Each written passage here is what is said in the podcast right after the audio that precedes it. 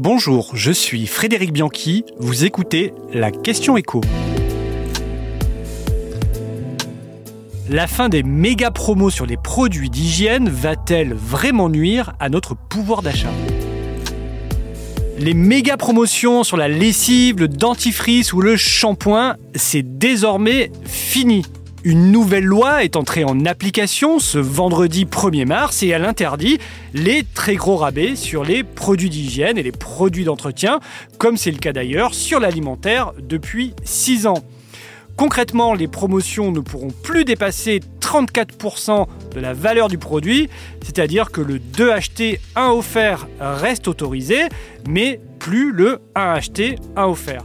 Les promotions seront aussi limitées en nombre et ne pourront pas excéder un quart du nombre des produits du rayon. Donc concrètement, il y aura moins de promotions et en plus, elles seront moins fortes. Et ça, ça va être immédiatement visible pour le consommateur, d'autant que depuis quelques semaines, c'était l'avalanche de promos dans toute la grande distribution, avec parfois du moins 80%, les enseignes voulant profiter de cette dernière fenêtre d'autorisation. Mais plus généralement, depuis la mise en place de la loi Egalim sur l'alimentaire en 2018, qui donc limite aussi les promotions, la grande distribution s'était un peu vengée sur ses produits d'hygiène et d'entretien en écrasant les prix de ses produits. Sur les prospectus, plus d'un sur deux avait une promotion supérieure à 34%, et sur certains, le rabais moyen était même supérieur à 50%, comme c'était le cas sur les lames, les rasoirs, les brosses à dents ou encore les couches culottes. Une loi, on l'aura compris, qui est très critiquée et dont personne ne voit vraiment l'utilité, à commencer par Michel-Édouard Leclerc, un farouche adversaire de cette législation qui, dans un tweet ce vendredi, se demandait si le seul objectif de cette loi était, je cite, d'emmerder les pauvres. À se demander même si les magasins Leclerc ne sont pas devenus les restos du cœur.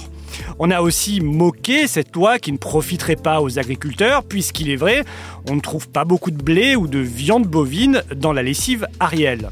Il n'empêche que cette loi n'est peut-être pas le bon outil, mais elle pose quelques bonnes questions.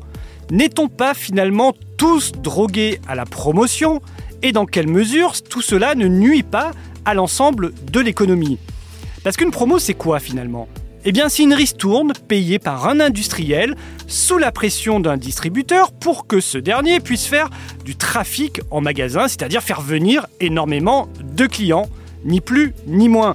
Ce n'est pas un acte de générosité envers les pauvres, comme le soutient Michel-Édouard Leclerc.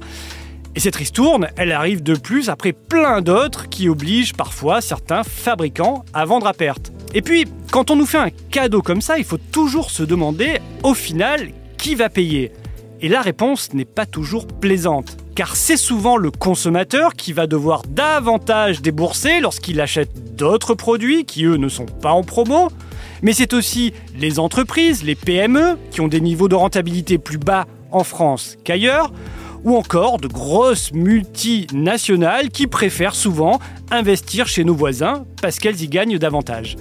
Une logique donc de destruction de valeur que veut rectifier cette loi, qui ne profite au final à pas grand monde et surtout pas au pouvoir d'achat.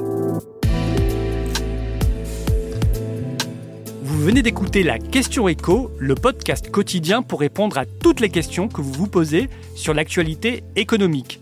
Abonnez-vous sur votre plateforme d'écoute préférée pour ne rien manquer et pourquoi pas nous laisser une note ou un commentaire. À bientôt